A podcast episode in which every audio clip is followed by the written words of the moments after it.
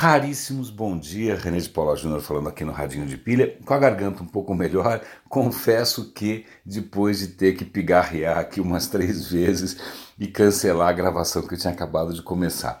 Pois bem, estou é, aqui tentando driblar, com sucesso até agora, o que parece ser o começo de uma gripe, mas como felizmente por alguma razão misteriosa eu dificilmente fico gripado, no máximo eu fico com a garganta ruim, eu acho que as coisas vão bem. Eu não vou precisar recorrer, por exemplo, a um dos maiores absurdos que eu já vi recentemente e que eu adoraria ter comentado ontem, não tivesse com a garganta ruim, que era a homeopatia sonora. A homeopatia sonora, é, é, essa história é, é tão completamente delirante. A história é a seguinte: a Califórnia está prestes a, a tirar a licença de medicina de um médico homeopata que decidiu colocar para vender no mercado arquivos de MP3 de áudio que, segundo ele, se você ouvir do jeito certo, sei lá como é que é, pode curar você de várias doenças, incluindo ebola. Na boa, isso não se faz. Ebola não dá para brincar com ebola. Né? Ebola, vocês sabem, é uma doença virulentíssima né, nascida lá nas florestas do Congo, né, que está todo mundo em polvorosa porque ela começou a se aproximar das cidades, e cidades são multiplicadoras, né, são, são incubadoras realmente de coisas assim. É, ebola mata em pouquíssimo tempo, é dramático, os cadáveres. Bom, é, é um Deus nos acuda, parece um filme de terror. E esse completo canalha né, diz que ele consegue curar a ebola com som, com alguma coisa que você põe no ouvido. É, é, é, tão completamente surreal isso. E aí, aí você fala, mas como assim? É, é por que, que o som vai curar?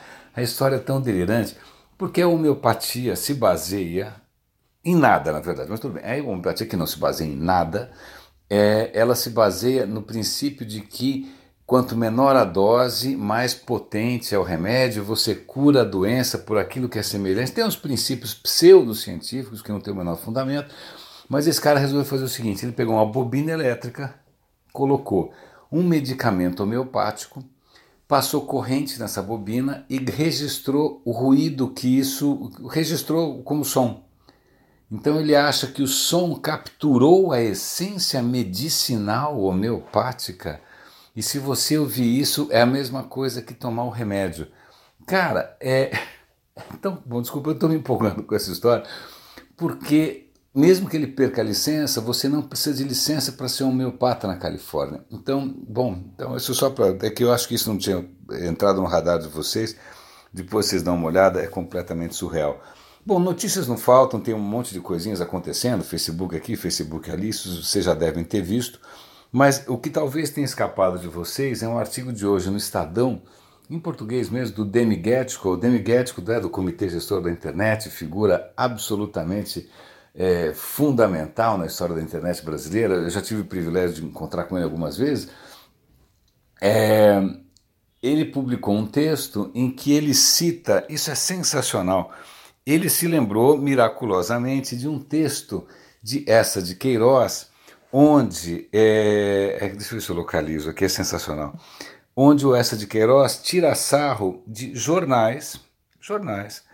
E aí ele diz: não, o problema de jornais é que os jornais se baseiam em três coisas que são ruins, que são o começo de todo mal. E aí eu vou, vou, vou ler aqui para vocês, vocês vão dar risada. Eu, eu pelo menos dei risada. É, o primeiro é a vaidade, estou citando agora aqui de memória enquanto carrega. Juízos ligeiros, vaidade e intolerância. É sensacional. É, aqui, eu vou, vou ler do, do próprio texto. Juízos, ó, aqui está. Ah, ó, o cara que quer fundar um jornal. Tu vais concorrer para que no teu tempo e na tua terra se aligeirem mais os juízos ligeiros, se exacerbe mais a vaidade e se endureça mais a intolerância.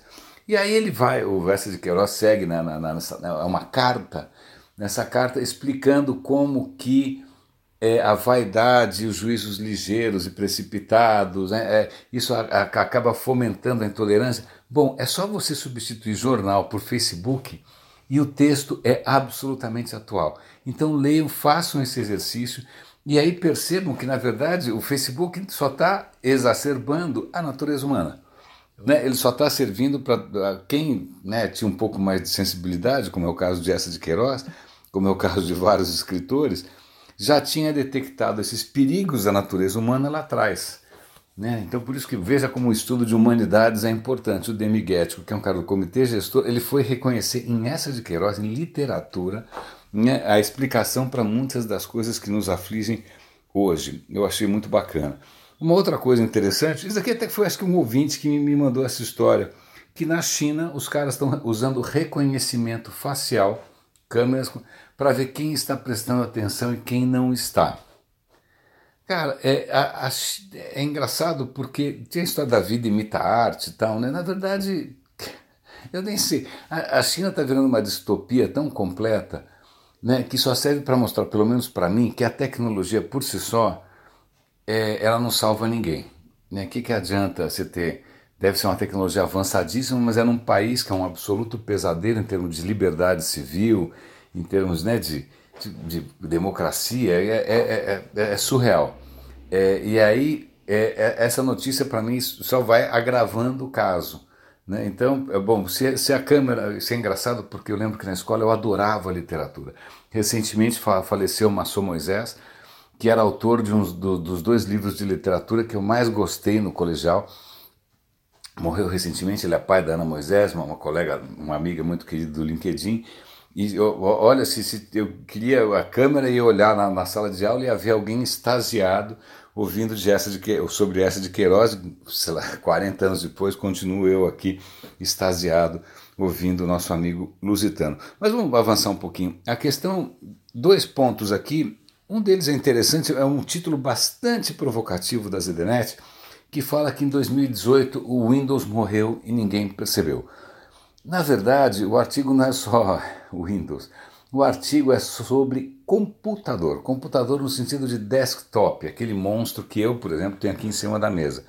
Eu tenho um desktop, por que eu tenho um desktop? Não tenho, sei lá, um laptop, porque eu lido com arquivos grandes, eu tenho muitas fotos, eu tenho muitos vídeos, eu volto e me edito vídeos. E eu, para isso, eu sinto que o computador me atende melhor do que um laptop ou qualquer coisa parecida.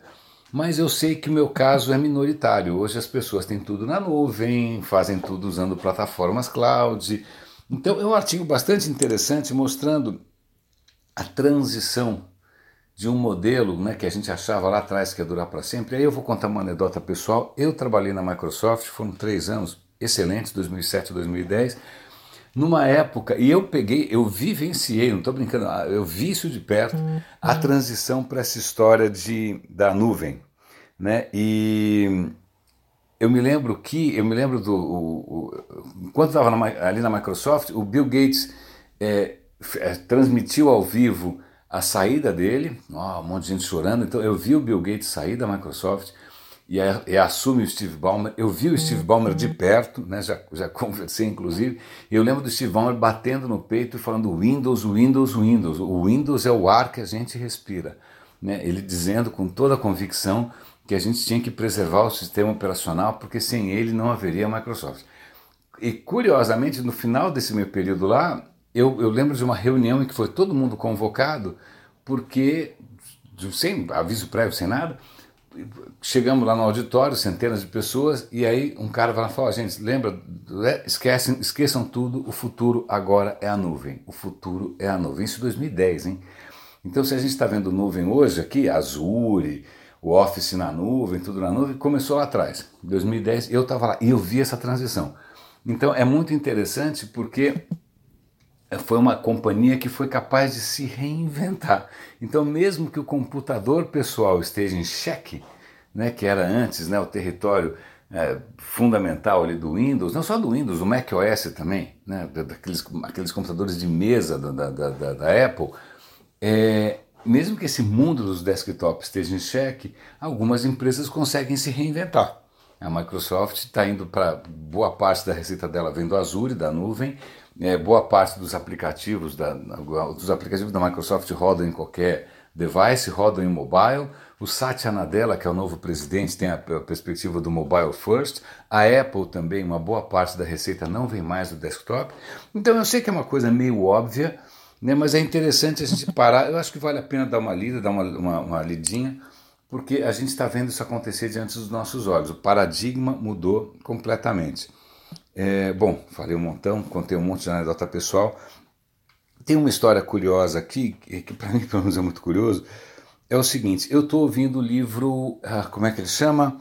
Sapiens. Sapiens, eu sempre esqueço o nome do autor, vou ter que dar uma olhada aqui de novo, porque acho que é um nome israelense e a minha memória não consegue reter o nome desse cara. Cadê? 3, 2, 1. Carregando aqui o, o aplicativo do Audible. Ah, o cara chama Yuval Noah Harari. Então, esse é o nome do cara. O Sapiens é um livro que está sendo absolutamente delicioso. Né? E o que acontece? Esse Sapiens ele trata justamente do começo da história da humanidade até os dias de hoje. O impacto dos seres humanos, a desgraceira toda que a gente já fez, a mudança dos, do, do, da gente ser caçador-coletor para agricultura. Ele vai colocando o impacto que a gente tem no, no mundo. E aí, curiosamente, saiu um artigo aqui na revista Quartz dizendo o seguinte: até vale a pena dar uma olhada nos gráficos. Pegue todas as coisas vivas no mundo. Quando digo todas, é todas, inclusive germes, micróbios, tudo, soma tudo. Né? Vamos calcular o peso dessas coisas todas, não pelo peso propriamente dito, mas por quanto carbono, né? quanto carbono elas usam. Quanto, vamos medir o peso de carbono. Por que carbono? Primeiro, porque toda forma de vida é baseada em carbono.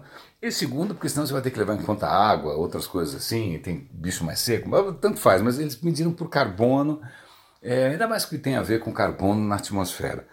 Bom, se a gente medir todas as coisas vivas, a gente tem alguma coisa como 550 gigatons, ou seja, bilhões, bilhões é isso? Mega, milhão, giga, é, bilhões de. É, é mega, bilhão? É, bilhões de toneladas de carbono, 550, tá bom? Total é 550 gigatons, ótimo. O que, que pesa mais? Desses 500 gigatons de matéria viva, né? de matéria viva, de criaturas vivas, o que, que pesa mais? Ah, diz aí, elefantes. Não, não, não, não. Na verdade, se você somar, as plantas respondem por 440 gigatons. Ou seja, dos 550 gigatons de matéria viva, 440 são plantas. Uh, legal, muito bom. Então vamos para o segundo colocado. É, isso era meio óbvio que eram as plantas. Né? Segundo colocado, quem são? Né? Baleias, elefantes, hipopótamos, rinocerontes. Não. Bom, a gente cai de 440 para 70. 70 gigatons são, sabe o que?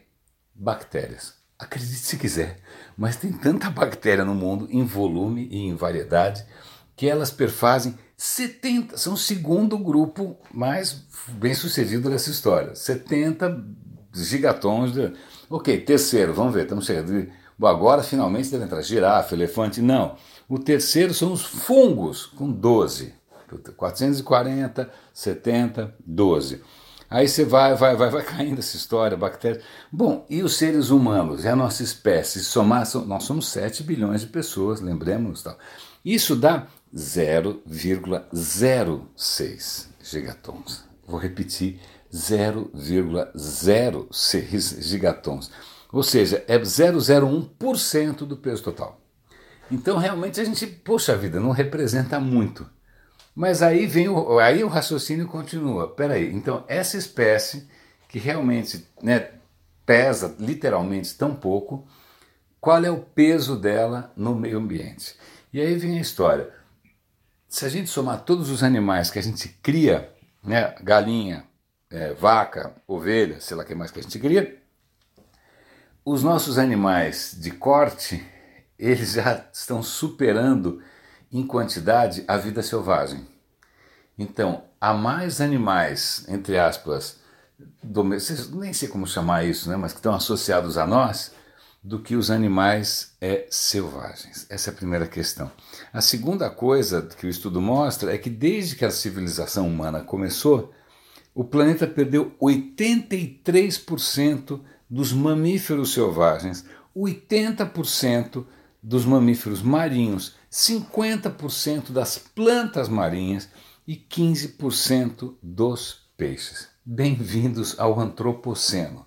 Né? Antropoceno é essa era geológica em que os seres humanos começam a fazer realmente diferença no planeta. Então é muito curioso que 0,01%, que somos nós, consigamos fazer sozinhos tanto estrago e ter um impacto tão colossal. Dê uma olhada aqui, eu achei muito interessante.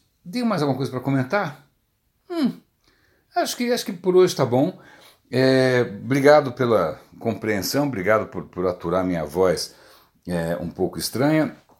Vamos ver se eu consigo melhorar sem ter que recorrer às ondas sonoras da homeopatia da Califórnia. Raríssimos, grande abraço, Cândido Paula Júnior falando e até amanhã.